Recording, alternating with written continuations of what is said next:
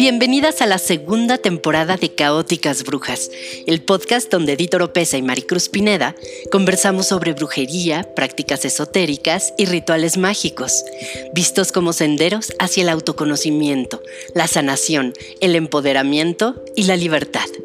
En pleno siglo XXI, las antiguas artes oscuras han retornado y están más vigentes que nunca.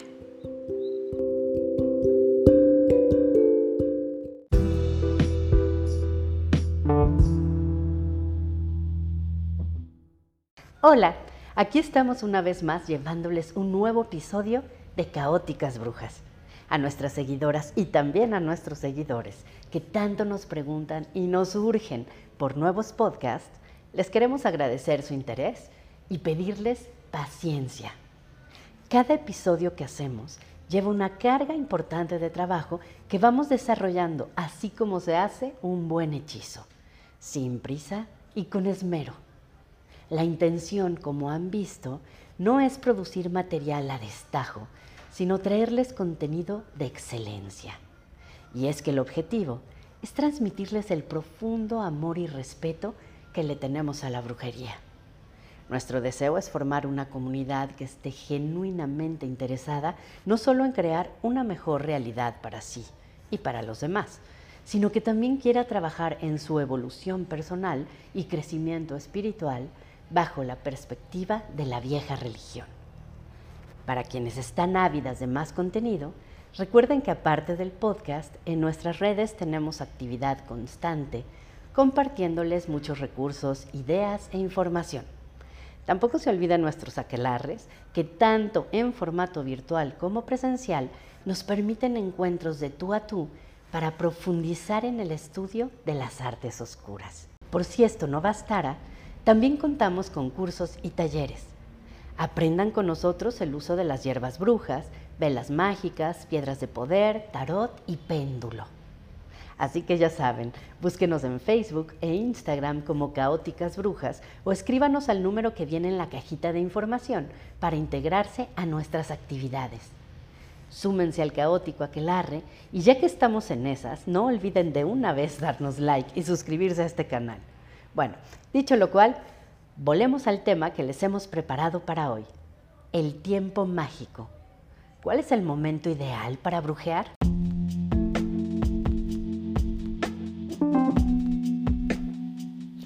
Según Sara, el tiempo indicado para garantizar que nuestra magia sea efectiva es ese lapso que conocido como la hora bruja va desde la medianoche hasta las 3 de la madrugada. En cambio, Jessica es una seguidora fiel de la luna. Cada vez que necesita hacer un hechizo importante, con calendario en mano ubica cuándo se presentará la fase lunar que le dará el tipo de energía que necesita. Carmen Rosa prefiere los amaneceres. Es que el sol es plasma en estado puro y como sabemos, esta es la sustancia con la que podemos generar realidad más fácilmente, explica. Para Karina, la clave está en los días de la semana, ya que al alinearse con nuestra intención, la deidad a la que están consagrados intervendrá para potenciar el poder del encantamiento. Asteria no tiene dudas. Se debe elegir cuidadosamente la hora planetaria. Esto garantiza que las fuerzas del cosmos estén alineadas con lo que queramos obtener, nos dice con su aplomo de experimentada astróloga. Leonor, por su parte, no lo pone en tela de juicio. Hay que trabajar bajo las diferentes energías del Sabbat que esté corriendo en ese momento. Planetas, sabbats, horas, días, amaneceres, anocheceres y llegado a este punto, no cabe sino preguntarnos, ¿cuáles son en realidad los mejores tiempos para hacer magia?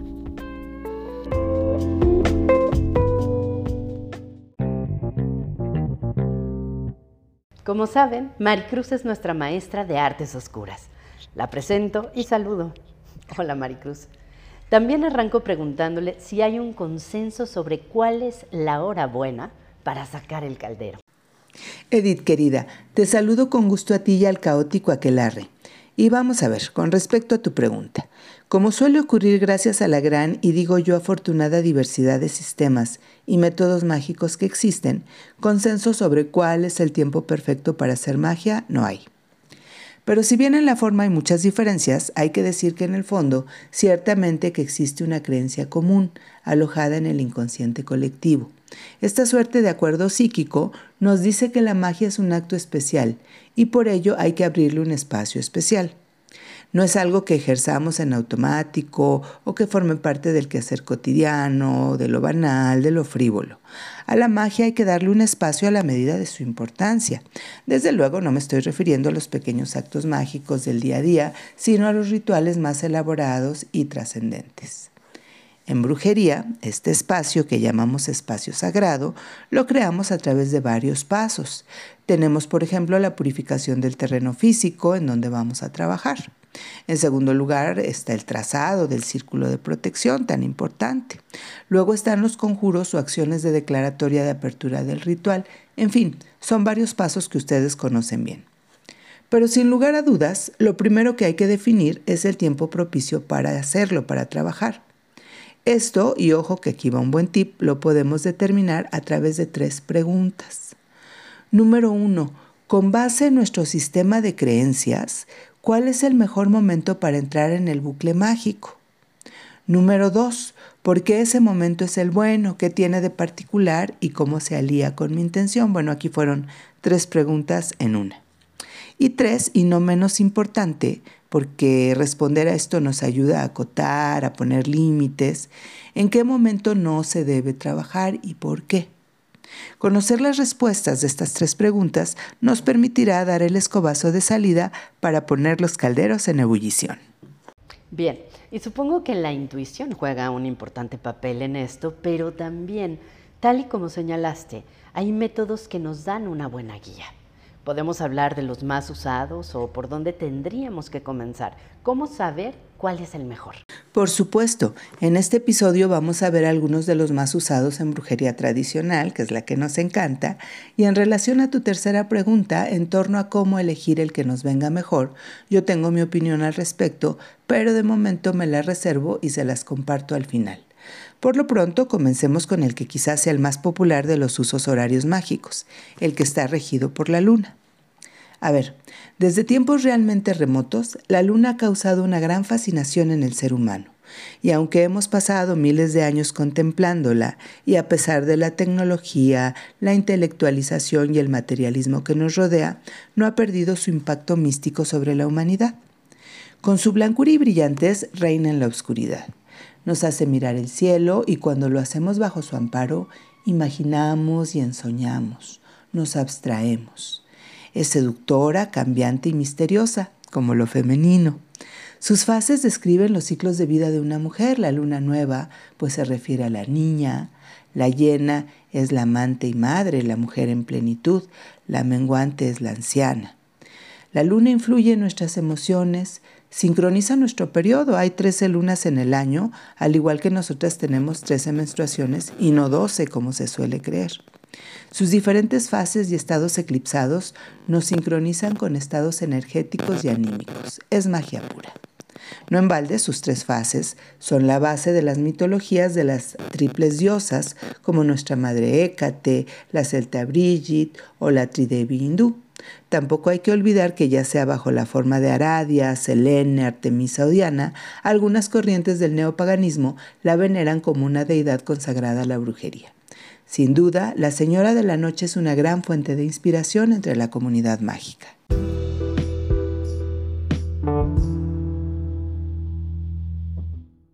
Qué interesante y cuánto sentido hace que las brujas amemos la luna y cómo influye cada una de sus fases en el trabajo mágico. Cuéntanos, Maricruz. Bien, vamos a verlo de manera muy simplificada, muy simple, muy facilita para que eh, quienes están introduciendo en este conocimiento lo comprendan mejor. Comencemos por la luna nueva, que es ese momento en que por su alineación respecto a la Tierra y el Sol, el astro celeste prácticamente no se alcanza a ver. A muchas brujas no les gusta trabajar en esta fase porque la luna es como una página en blanco y hay que amarrar muy bien los hechizos para que no se disipen, desvíen o se nos regresen. En lo personal es una fase que me gusta para hacer trabajo interno y practicar las tres I's tan importantes para las brujas, introyección, intuición e imaginación. En esta fase también hay quienes plantan las semillas de lo que quieren realizar, abren puertas y trabajan nuevos comienzos. Ahí es decisión de cada quien si se trabaja o no se trabaja en esta fase de luna, eh, de luna nueva. Después viene la luna creciente, muy buena para los hechizos de desarrollo personal y materiales. Todo aquello relacionado con el trabajo, la abundancia, la escuela, la salud, nuestra evolución y los proyectos de cualquier tipo se potencian mucho en este momento. Las palabras claves en luna creciente son crecer, evolucionar, aumentar, multiplicar y materializar. Luego viene la luna llena, en donde la energía y poder mágico del astro celeste está en su punto máximo, y con ello es la fase favorita para hechizos relacionados con las emociones y los sentimientos para las relaciones amorosas, sociales y familiares, para el éxito en todos los aspectos, los hechizos de gran magnitud espiritual, de trascendencia y cambio, así como las videncias y el psiquismo en general, se fortalecen mucho aquí. Las palabras claves para la luna llena es poder, son poder y plenitud.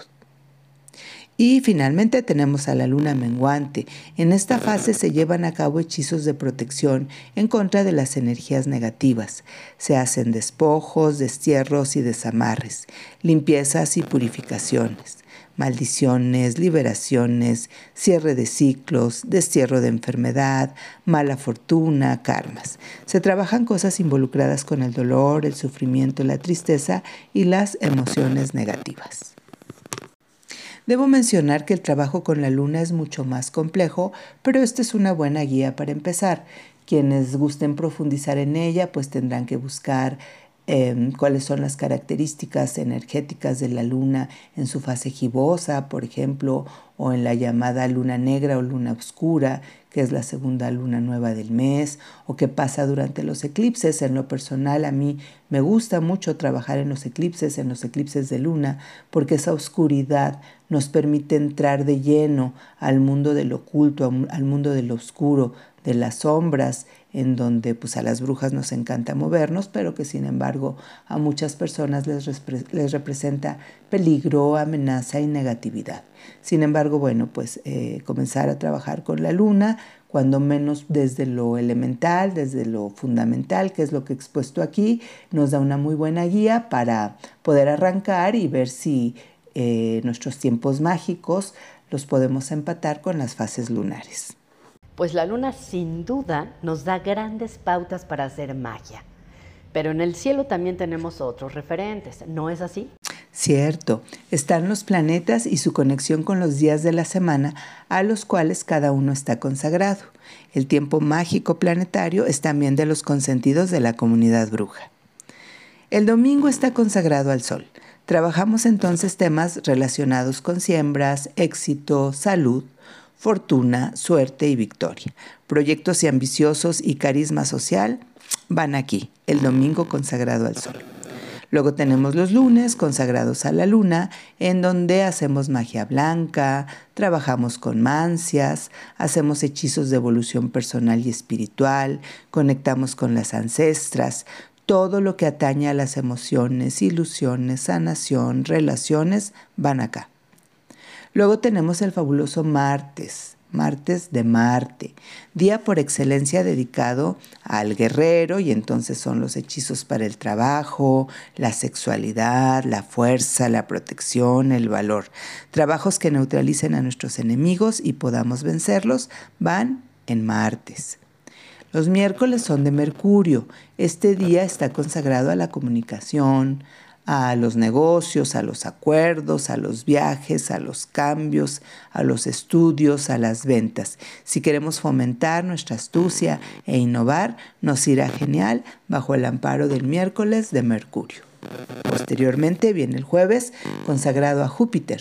Aquí vienen temas de lo legal, lo establecido, ya saben, el status quo, los valores, la moral, el reconocimiento, el dinero el estatus, creo que ya lo dije. Si queremos crecer, expandirnos y ser abundantes o que la vida nos sonría con generosidad, nos aplicamos en este día, jueves de Júpiter. El viernes de Venus es obviamente propicio para el erotismo, el amor pasional, la sensualidad, la seducción, el romance, la belleza y la juventud. Este es el momento también para detonar inspiración y creatividad. No olvidemos que Venus o Afrodita es la patrona de los artesanos y de los artistas. Y finalmente, en el sábado de Saturno, que tiene una energía pesadita y muchas brujas usan para hacer magia negra, también lo podemos usar en el sentido contrario y hacer despojos, liberaciones y destierros. Es un día bueno para meditaciones de toma de conciencia y descubrir lo que se esconde, lo que no ha sido dicho, lo que no ha sido visto en sábado de Saturno. Oye, Maricruz, pero independientemente de los días, también existen las horas planetarias y estas también tienen su influencia. Así es, los siete planetas visibles rigen diferentes lapsos del día, y aunque se dividen en 12 horas diurnas y 12 nocturnas, no necesariamente coinciden con los usos horarios que conocemos. Ese criterio es muy usado por las brujas astrólogas y tiene un mayor grado de complejidad. Ellas hacen sus cálculos tomando en cuenta las coordenadas de latitud y longitud del lugar en donde están, así como la hora exacta de la salida y puesta del sol. Como digo, tiene su chiste, pero para quienes quieran explorar esta alternativa y no sepan cómo hacerlo técnicamente, pueden buscar en Internet las tablas de las horas planetarias de algún día y lugar determinado. Y en fin, Edith, que hay muchos métodos más y sería imposible ajustarnos a todos, porque hay algunos que incluso se contraponen. En algunas tradiciones, por ejemplo, se trabaja entre la medianoche y las 3 de la mañana, porque en este periodo llamado la hora bruja, reina la oscuridad, y se cree que por ello es propicio para convocar aliados mágicos y fuerzas ocultas. En contraposición, quienes gustan de hacerlo al amanecer sostienen que siendo el fuego símbolo de la iluminación, la transmutación, el poder y la vida, nada mejor que el plasma solar del amanecer para poder crear realidad. Están también, de forma muy extendida, brujas y brujos que procuran realizar su plan de mantenimiento mágico en concordancia con la energía del sabbat que esté corriendo en ese momento, aunque como es lógico, dependerá de sus necesidades el poder adaptarse o no a él. Y bueno, pues ya llegando a la parte final, toca preguntarte de entre todo este amplio panorama, ¿cuál sería la mejor opción? Pues mire, Edith, yo creo que es muy útil tener un método que nos proporcione estructura y dirección, sobre todo cuando estamos iniciando y explorando el camino. Entonces podemos elegir si fases lunares, días de la semana, amaneceres, anocheceres, horas planetarias, sabbats, etc. Esto para ir probando, practicando y definiendo si lo que se nos propone se alinea con nosotras. Si con alguno de estos métodos nos sentimos notablemente poderosas y nuestra magia tiene un éxito innegable, si nos hace sentido con lo que creemos y es congruente con lo que sentimos, pues de ahí somos. No obstante, también se recontravale no siempre ajustarnos al método, inclusive y a pesar de tener uno. Desde mi experiencia, miren, a mí me gusta trabajar con los días de la semana para hacer magia común y con la energía de los sabbats, estos para mi trabajo de evolución personal. No obstante, mis hechizos más eficaces los he llegado a realizar en momentos que nada tienen que ver con estas preferencias. Y es que simplemente de pronto y sin que nada lo detone o condicione, suelo entrar en estados en los que me siento profundamente conectada, deseosa y apasionada por brujear. Es un impulso, una fuerza, un palpitar, una necesidad o como le quieran llamar, pero es algo que nace de mi interior. Entonces, a menos que tenga la urgencia de hacer algún hechizo, en cuyo caso busco el día de la semana adecuado, siempre estoy a la expectativa de la llegada de esa oleada de euforia mágica que me acomete periódicamente y que seguramente nos ocurre a todas. Por ello, es que todos los días practico la autoobservación. Estoy expectante, tengo a la vista los objetivos mágicos y procuro tener cositas preparadas para aprovechar ese momento que si bien puede que no esté en el manual, el uso o la tradición, indudablemente me hace sentido y me acerca de forma esencial a la libertad que tan alto enarbolamos y tan celosamente guardamos las brujas. Al inicio les decía de la importancia de definir en qué momento no se debe hacer magia, y en mi caso, a mí no me importa si es eclipse, si es un Viernes Santo, el día que se soltó el diablo o cualquier otra fecha que la tradición popular marque como vedado a la magia. Si estoy conectada, voy por ello, porque para mí eso es lo más importante. Y bueno, pues esta es mi experiencia, brujas queridas, y con gusto se las comparto esperando que a alguien les sirva. Aprovecho antes de despedirme a invitarles a que se unan a nuestros caóticos aquelarres, en donde estamos formando una mágica, fabulosa, poderosa y amorosísima comunidad bruja. Sin más, les deseo buen vuelo y nos vemos en el próximo episodio. Gracias, Edith. Maricruz, como en cada episodio, es un placer y muchísimas gracias por compartirnos tu conocimiento, tu conocimiento brujil. Y con esto hemos llegado al final de este episodio, querido Aquelarre. Recuerden seguirnos en redes, darnos like y sumarse a esta caótica comunidad que cada vez tiene más adeptas. Por mi parte y como siempre, les deseo una vida llena de magia.